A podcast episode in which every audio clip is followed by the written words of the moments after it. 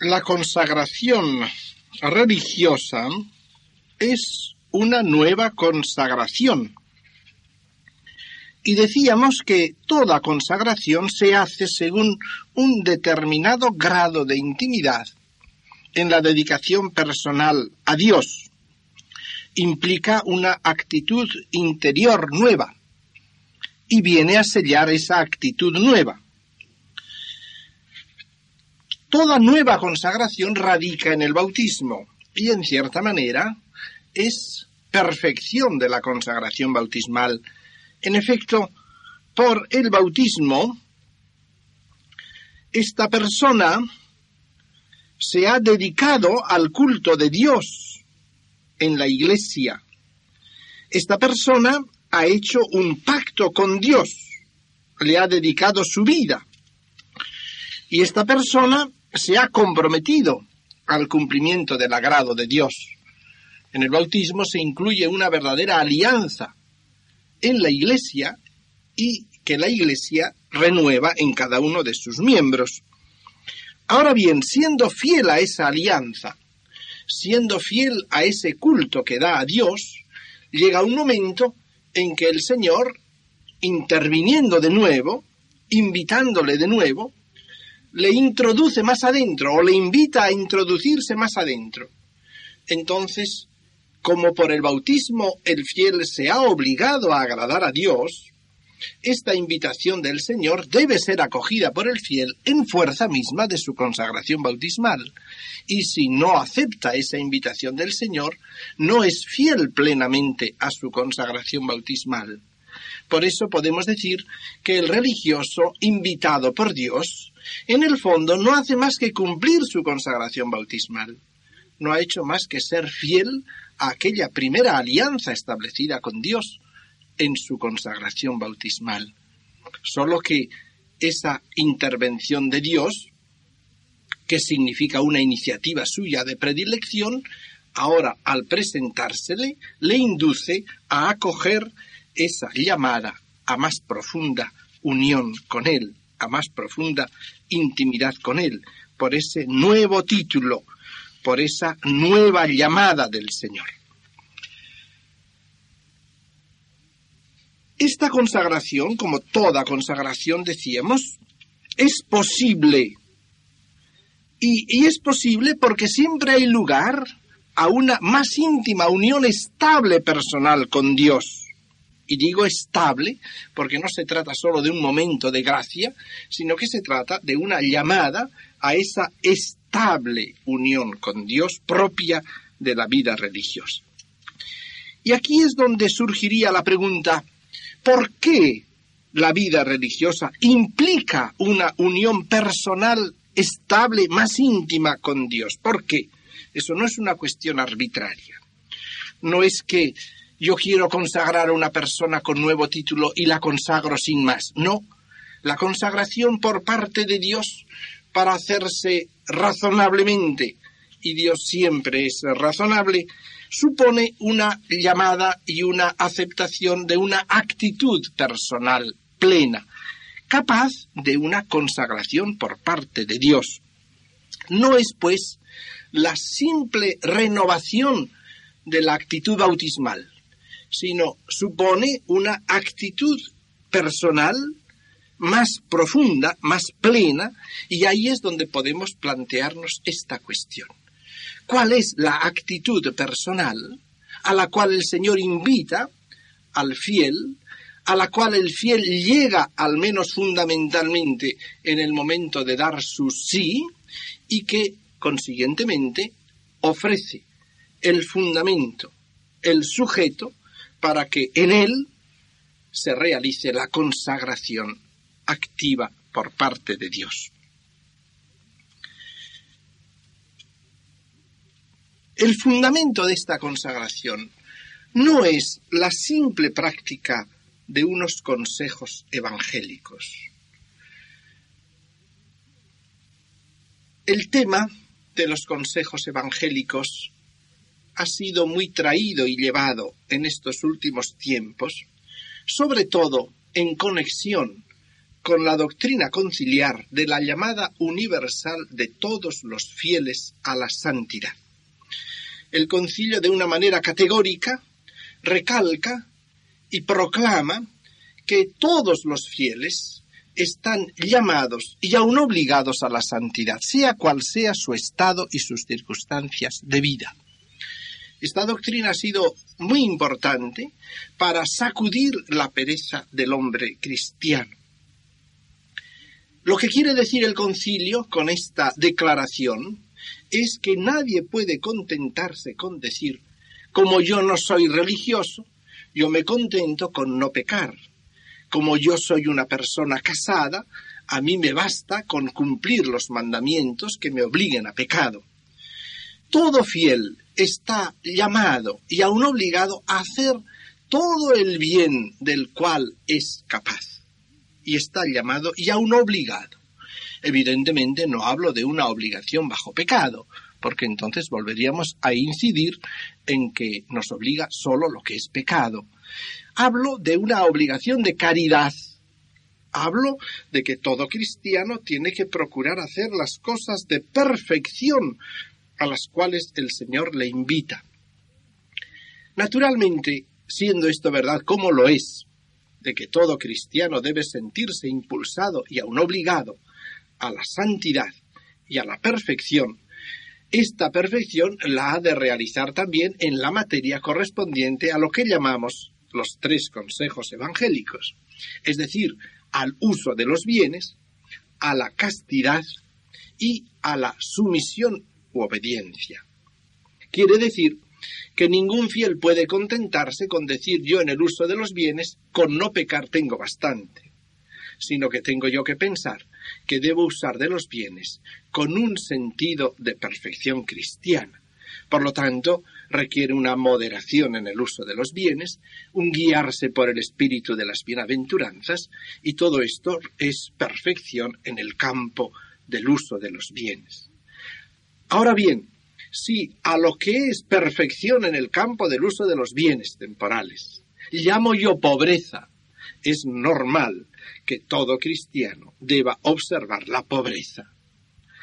Lo mismo podemos decir de la castidad. Sea cual sea el estado de cualquier cristiano, no puede contentarse en materia de castidad con no pecar, sino que evidentemente tendrá por impulso de la gracia un inmenso campo de ejercicio de la perfección en materia de castidad. Y lo mismo diremos de la obediencia o sumisión. Por lo tanto, en este sentido podemos decir, en primer lugar, que todo cristiano tiene que vivir en su vida la perfección de estas tres virtudes. E incluso si se obligara a ello con voto, diríamos que todo cristiano podría hacer los tres votos.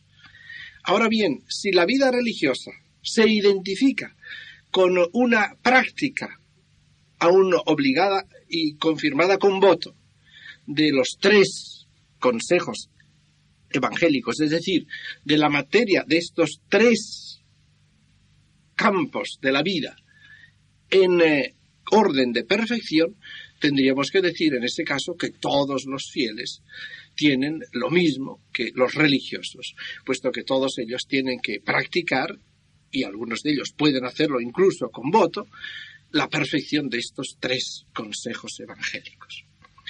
Un planteamiento así sería defraudante, porque eh, tendría la apariencia de una agudeza de presentación y llevaría a una comprensión falaz de lo que es la misma vida religiosa.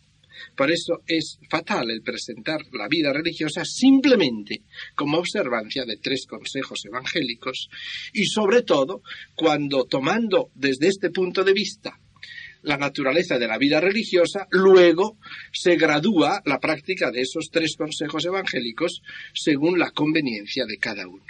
Y así un instituto con que tenga alguna práctica de la pobreza, alguna práctica de la castidad y alguna práctica de la obediencia, tendríamos que, por eso mismo, sería ya fundamentalmente fiel a lo que es el sentido de la vida religiosa.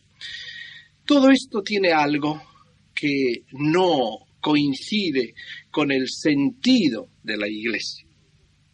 Quizás nos resulte a veces difícil el explicar dónde está el punto, pero sí que podemos decir que algo se presenta en un tal discurso que no corresponde a la vivencia de la tradición de la vida religiosa.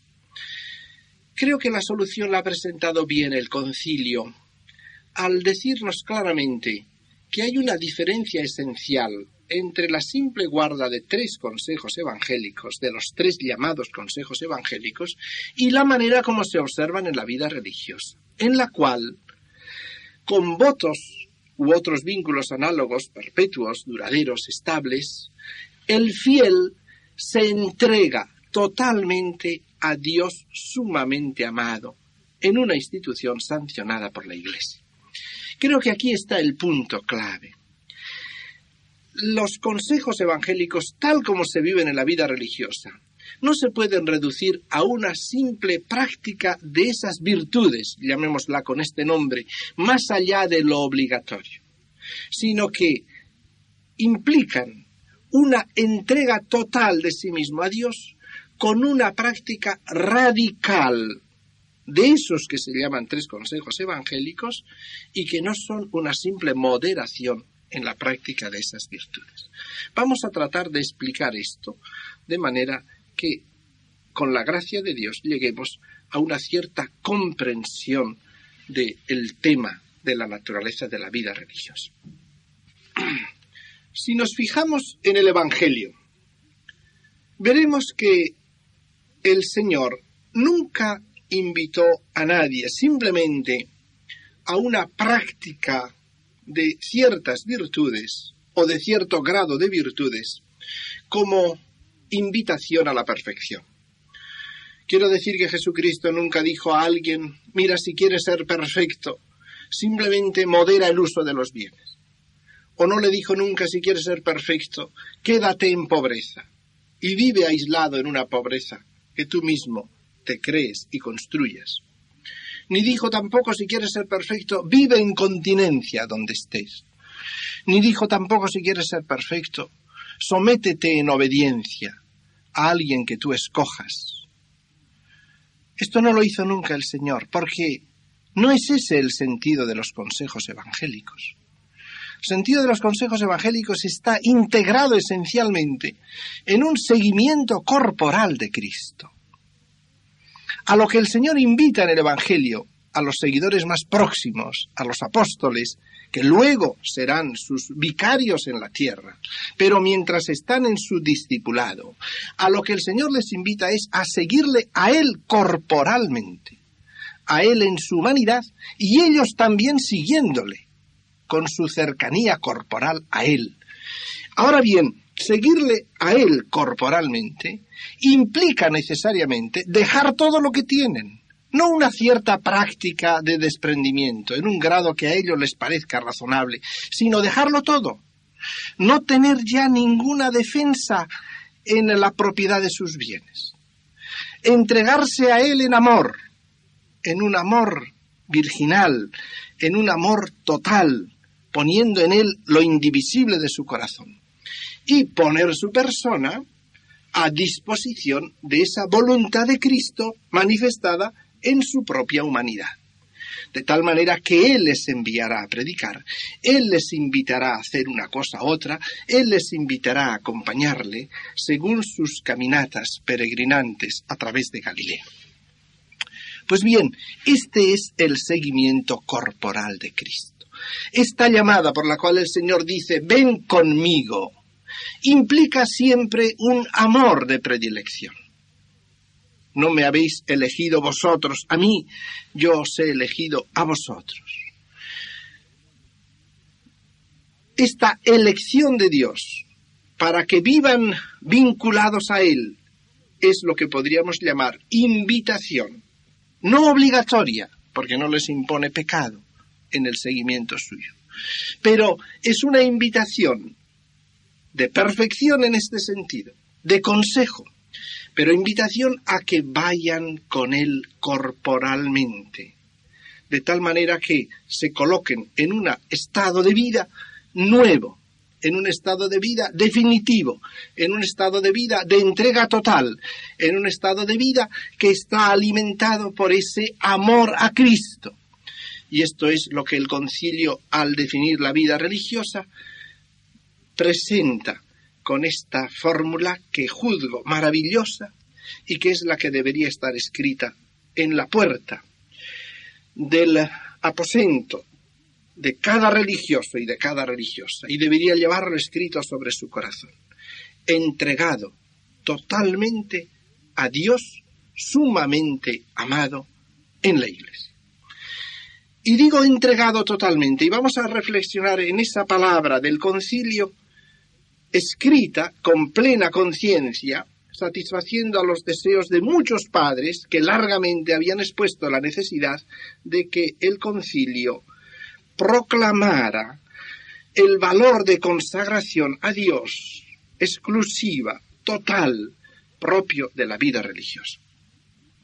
Dice pues el concilio que el fiel es entregado, se entrega, se entrega, se da, y es el significado de darse como en esclavitud. Mancipari es la palabra latina, es darse en esclavitud, entregarse por amor evidentemente, pero es perder su libertad, es entregarse. Y entregarse totalmente, y totalmente quiere decir la persona entera, y definitivamente, irreversiblemente, porque en un ser espiritual como es el hombre, lo que no es definitivo no es entero, porque se reservaría entonces, se daría por un tiempo, eso se llama prestarse, pero no darse. El que se da ya no se posee, ya no puede volverse a tomar a sí mismo. Por lo tanto, el fiel en esta vida religiosa se entrega totalmente y se entrega a Dios. Podemos decir a Dios en Cristo, al Dios cercano que nos llama a Cristo, Dios y hombre verdadero, vivo, a ese Cristo sumamente amado, es la palabra que pone el concilio, y como expresamente decía la Comisión Teológica al presentar este texto, se decía con esta frase se satisface al deseo de muchos padres que querían que se expresase el amor exclusivo y total propio de la vida religiosa. Sumamente amado no significa simplemente lo que manda el primer mandamiento de la ley de Dios, amar a Dios sobre todas las cosas.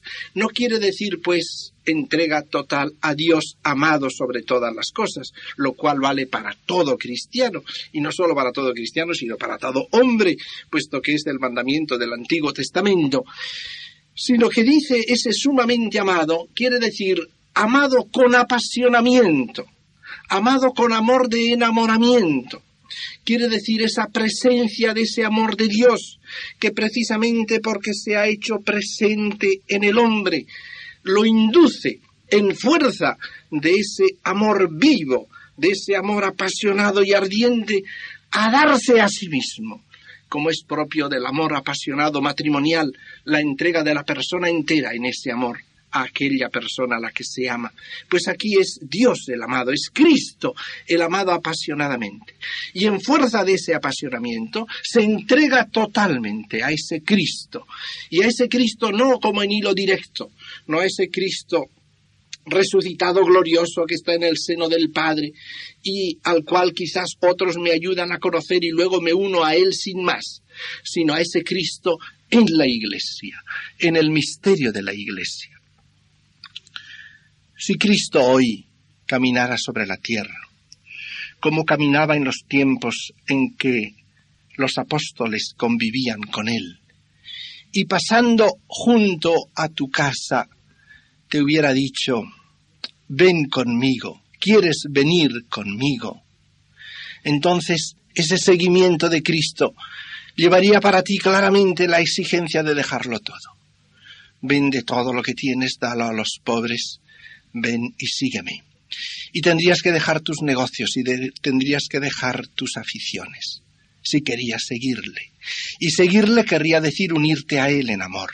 Y seguirle querría decir que tu persona estaría para siempre a su disposición, para que él hiciera de ti lo que quisiera y te enviara donde quisiera y te ocupara como quisiera.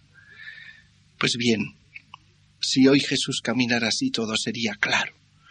La vida religiosa sería ese seguimiento corporal de Cristo y sería muy sencillo de entender. Pero hoy Cristo no camina así, es verdad que está en la Eucaristía, pero no camina así sobre la tierra. Y entonces podría quizás decir alguno, eso ya no se cumple, eso fue en el tiempo en que él caminaba sobre la tierra. Y sin embargo tendríamos que decirle que Cristo hoy camina así sobre la tierra, en su cuerpo que es la iglesia. Es que no recordamos la doctrina de San Pablo, que la iglesia es cuerpo de Cristo. El seguimiento corporal de Cristo significa el seguimiento de Cristo en su iglesia. Y el concilio nos ha hablado con una gran claridad, con preciosas expresiones, en el número 21 de la Constitución sobre la iglesia, precisamente en el capítulo tercero, insistiendo en que Cristo resucitado vivo no se ha alejado de nosotros de manera definitiva, sino que principalmente en los pastores y por ellos Él convoca a la iglesia, Él la santifica, Él la rige, Él la instruye. De modo que la iglesia es cuerpo de Cristo, Cristo en los pastores y por los pastores, Cristo en el Papa, Cristo en los obispos nos llama, nos atrae, nos invita a ese seguimiento corporal, a esa entrega total de nosotros mismos que implica radicalmente el dejarlo todo, el unirnos virginalmente a Él y el poner nuestra persona totalmente a su disposición, renunciando a toda disposición libre de nosotros mismos y de nuestra persona. Y esto es lo que constituye el núcleo de la vida religiosa. Es ese seguimiento corporal de Cristo, de Cristo vivo en la iglesia, de Cristo vivo en sus pastores, en esa asociación que ha recibido del Papa o recibido del Obispo, la autoridad para guiar nuestra vida en el seguimiento de Cristo. Y entonces esa entrega total, esa entrega definitiva, esa entrega movida por el apasionado amor de Cristo, es lo que constituye la base para una consagración cuando el Señor nos llama así, cuando el Señor nos muestra el encanto de su propia vida, cuando el Señor nos muestra en su mirada de amor que Él nos quiere para sí, y entonces siguiendo esa invitación de amor nosotros, madurada nuestra respuesta en un determinado momento, nos entregamos a ese Cristo en la iglesia, en esa acción litúrgica, Él en la iglesia nos acoge. No es que simplemente la iglesia nos encomienda a una relación personal profunda, escondida, íntima con Dios y nada más, sino que es Cristo en la Iglesia el que nos acoge y nos sella y nos consagra. Y entonces tenemos la vida religiosa como ese verdadero estado consagrado a Dios, estado de consagración a Él. Y ese estado de consagración al Señor es uno de los constitutivos de la vida de la Iglesia la Iglesia es capaz de acoger, de vincular así, como instrumento de Cristo y cuerpo de Cristo, a aquellos hombres que el mismo Cristo ha invitado a que se entreguen a Él en su cuerpo que es la Iglesia. De esta manera, el concilio comienza la exposición de la naturaleza de la vida religiosa insistiendo en este aspecto teológico fundamental. La vida religiosa no es una mera renuncia, no es un simple sacrificio, no tendría sentido así. La vida religiosa es un amor, es una relación personal con Cristo en el misterio de la Iglesia y es esencialmente eclesial.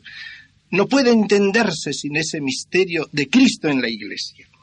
Es pues su aspecto radical, Junto a esto es verdad, y el mismo concilio lo prueba y lo presenta, que tiene otros valores. Es verdad que lleva consigo una imitación de Cristo en su grado, en su intimidad con Él. También el cristiano fiel tiene que imitar a Cristo, en su grado también. Insiste también en el valor de signo y testimonio escatológico. Pero en una primera redacción se había pensado en la presentación de la vida religiosa simplemente recalcando que su valor consistía en ser signo de las realidades escatológicas, de los valores fundamentales escatológicos. Muchos padres se quejaron de esa presentación por la razón de que, como ellos insistían con fuerza, la vida religiosa no vale tanto porque es signo, sino que es signo porque vale tanto. Y entonces recalcaban la necesidad de subrayar este valor teológico interno de la vida religiosa. El concilio pues comienza por esta dedicación de su interés al valor teológico de la vida religiosa. Y una vez expresado ese valor teológico, entonces indica que viviendo la vida en esta profundidad, según esta llamada, esta vida, vivida exteriormente como la tenemos que vivir en este mundo, estando como estamos en nuestra vida mortal, no puede menos de ser signo y de llamar la atención, dado el valor que tiene una tal vivencia de la importancia que tiene Cristo en la vida actual de la Iglesia y de la importancia de los valores escatológicos hacia los cuales debe tender siempre el fiel su mirada. De todo ese conjunto, pues, se deduce que la profesión de los consejos evangélicos no es un simple grado de uso de los bienes y no es simplemente un puro medio, sino que es una verdadera forma de vida en la radicalidad del seguimiento corporal de Cristo. Si digo pues que esta manera de tratar con Dios es un signo, es porque esa manera especial de tratar con Dios es visible y da testimonio de la presencia de Cristo cerca de nosotros. Es decir, Cristo está tan cerca de nosotros que es capaz de polarizar una existencia humana, que es capaz de ser amado con amor exclusivo y total, que es capaz de dar sentido a una existencia. Y entonces, evidentemente, esta persona se convierte en signo de la presencia de Cristo en medio de los demás y es como una anticipación de lo que será el fin de los tiempos que ya ahora se empieza a actuar en la Iglesia. Decir, pues, que es signo de los valores finales escatológicos es igual a decir que aquel amor está ya presente y porque está ya presente, está manifestando a los hombres lo que será después para todos.